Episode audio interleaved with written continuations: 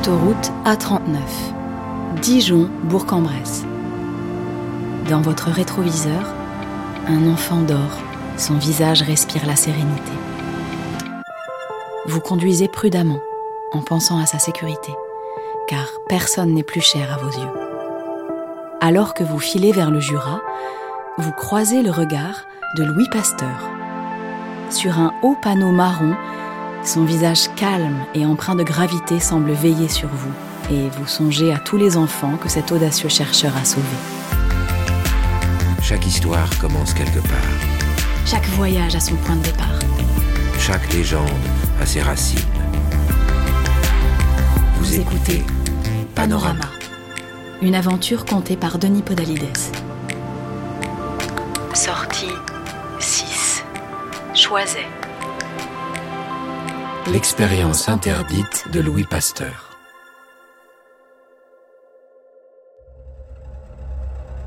« 4 juillet 1885, dans le petit village alsacien de Steg.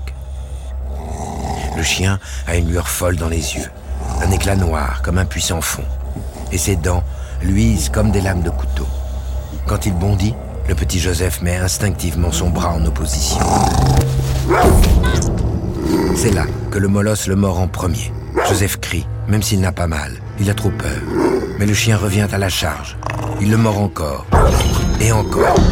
Il faut deux adultes pour lui faire lâcher prise. Autour de l'animal, les gens hurlent. La rage, la rage, regardez l'écume sur ses babines.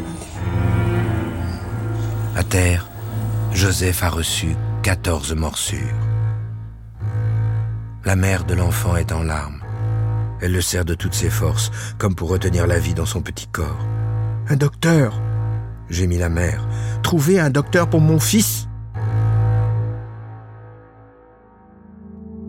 Mais un voisin s'approche, le regard baissé. Il lui pose doucement une main sur l'épaule. Personne n'a jamais guéri de la rage, Madame Meister.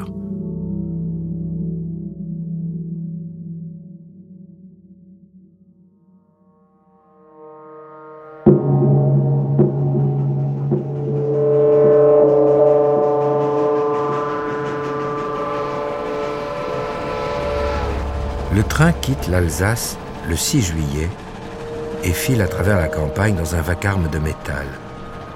Et malgré le soleil éclatant qui brille au dehors, dans le wagon de troisième classe, il fait presque noir. Les passagers sont entassés, en sueur. Mais Madame Meister ne semble pas le remarquer. Elle et son mari n'osent échanger un regard. Madame Meister serre toujours son fils contre son cœur, le regard fixe. Au fond de ses iris, il y a pourtant une petite flamme, car elle est décidée. Le docteur Weber, qui avait désinfecté les plaies de l'enfant à l'acide phénique, pensait lui aussi que le petit Joseph était condamné. Et Madame Meister s'était fâchée. Le médecin avait alors dit avoir entendu parler d'un savant à Paris. Madame Meister lui avait rétorqué que Paris, elle connaissait, que son mari y avait travaillé pendant des années comme boulanger avant de revenir en Alsace, et que le petit Joseph était même né dans la capitale. Alors, s'il le fallait, ils iraient. Dans le tumulte de la gare de l'Est, au milieu des cohortes de voyageurs pressés, des aboyeurs hurlant l'imminence d'un départ et des panaches de vapeur crachés des cheminées, Monsieur et Madame Meister se feraient un chemin tête baissée. Monsieur Meister porte son enfant dans ses bras. Ils avancent tout droit. Ils ont rendez-vous avec un certain Louis Pasteur. L'homme est connu, à ce qu'il paraît. Depuis plusieurs années, il travaille à l'élaboration de vaccins et a déjà eu quelques succès sur les animaux pour soigner le choléra des poules ou encore la maladie du charbon. Pasteur a une intuition. Il pourrait créer un vaccin capable de soigner des patients infectés par la rage. Il sélectionne des tissus de moelle de lapin contaminés, les expose au soleil. C'est ce qu'il appelle faire vieillir le virus pour le rendre moins virulent et stable. Il a ainsi obtenu un premier vaccin qui aurait déjà guéri des animaux enragés. cet homme cultive des microbes et les donne à manger aux bêtes pour les immuniser. La belle affaire. Madame Meister et son mari se méfient. Jamais ils ne donneraient de l'ergot de seigle à manger aux clients de leur boulangerie. Mais ils croient au progrès de la science, comme ce chemin de fer qui les a menés des Vosges jusqu'à Paris en quelques heures. Et ils aiment leur fils de tout leur cœur.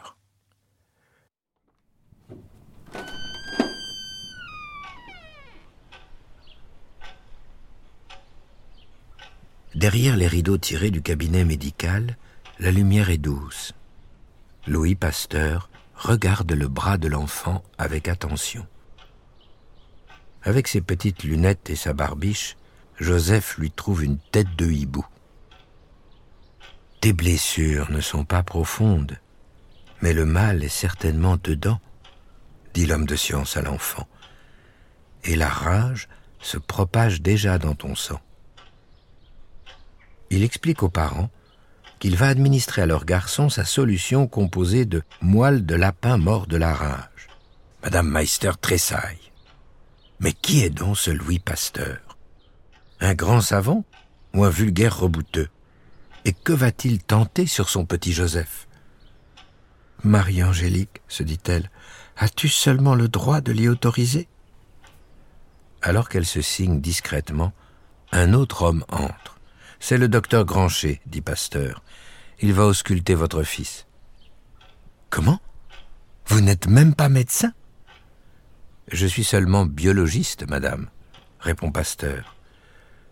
Madame Meister ne sait plus à quel saint se vouer. Elle en appelle secrètement à Dame Nature. Grancher ausculte l'enfant. Il lui fait remonter sa chemise et, avec une mince aiguille, il lui fait une piqûre sous la peau du ventre. Joseph serre les mâchoires, une larme au coin des yeux. Il s'essuie bravement le regard du revers de la main. Monsieur Pasteur, demande faiblement l'enfant, votre remède a-t-il déjà sauvé quelqu'un? Alors que le docteur Grancher repose l'aiguille sur un plateau d'argent, Pasteur regarde ailleurs. Je ne l'ai encore jamais testé sur l'homme. Madame Meister semble à deux doigts de pleurer ou de mordre Pasteur. Mais sur un enfant? Demande encore Joseph. Un léger sourire se dessine sur le visage de Pasteur. Il s'approche de Joseph, met un genou à terre et le regarde droit dans les yeux, à travers ses petites lunettes cerclées de fer. Il pose une main sur celle du garçon. Tu sais, lui dit Pasteur, je suis né et j'ai grandi non loin de chez toi, à Dole, puis à Arbois, dans le Jura. Et l'histoire de ma famille m'a appris que rien n'est jamais gagné, mais qu'au contraire, la vie se conquiert à force d'audace et d'expérience. Vous êtes né dans une famille d'aventuriers? Non. Est-ce que je vais me transformer en lapin? Je ne crois pas. Mais en Dahu, peut-être. En Daïri, comme on dit dans le Jura. Chez nous, on dit Darou, dit Madame Meister. Je crois que ça me plairait bien, répond l'enfant en souriant. Le jeune Joseph Meister a été soigné pendant dix jours, au cours desquels il a reçu dix injections du nouveau vaccin contre la rage de Louis Pasteur. Et le garçon a guéri. Il a été le premier homme jamais vacciné, ou plutôt le premier enfant. Pasteur a d'abord gardé le secret, mais après avoir guéri un jeune berger deux mois plus tard, confirmant l'efficacité de son vaccin, il a rendu public sa découverte et la foule a commencé à se presser à son cabinet. Si bien que, pour soigner tout le monde, il a créé l'Institut Pasteur. Depuis sa création, Outre le vaccin contre la rage, l'Institut Pasteur a également développé des vaccins contre la diphtérie, le tétanos, la fièvre jaune, le typhus ou encore la tuberculose avec le fameux BCG. Et c'est au sein de l'Institut que seront découverts les virus VIH responsables du sida en 1985. Cent ans après la première vaccination de Joseph Meister. Joseph, lui, est retourné en Alsace après sa guérison, où il est devenu boulanger comme son père. Mais la fortune ne lui a pas souri.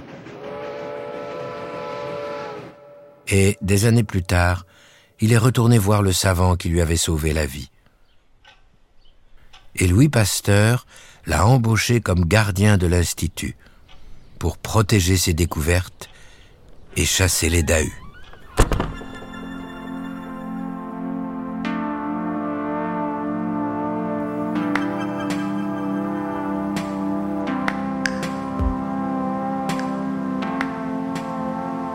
Aujourd'hui, la maison natale de Louis Pasteur à Dole est classée monument historique et a reçu le label Maison des Illustres du ministère de la Culture, en même temps que la maison d'Arbois.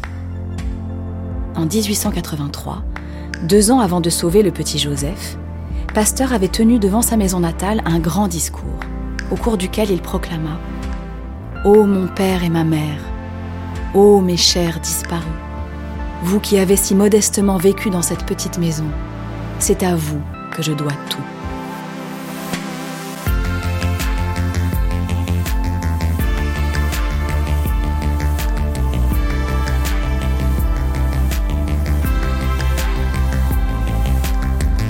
Femmes avant-gardistes, apparitions inexpliquées, héros intrépides, leurs vies légendaires ont marqué les paysages que vous traversez et laissé leur empreinte dans le cœur des hommes et des femmes qui s'y sont aventurés les autoroutes APRR et AREA vous invitent, le temps d'un voyage, à réveiller le passé et à entrer dans la légende.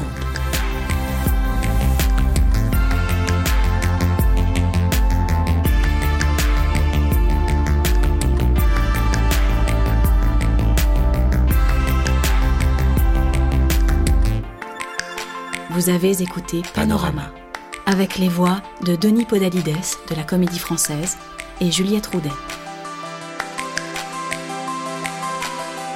Texte Martin Kenéen.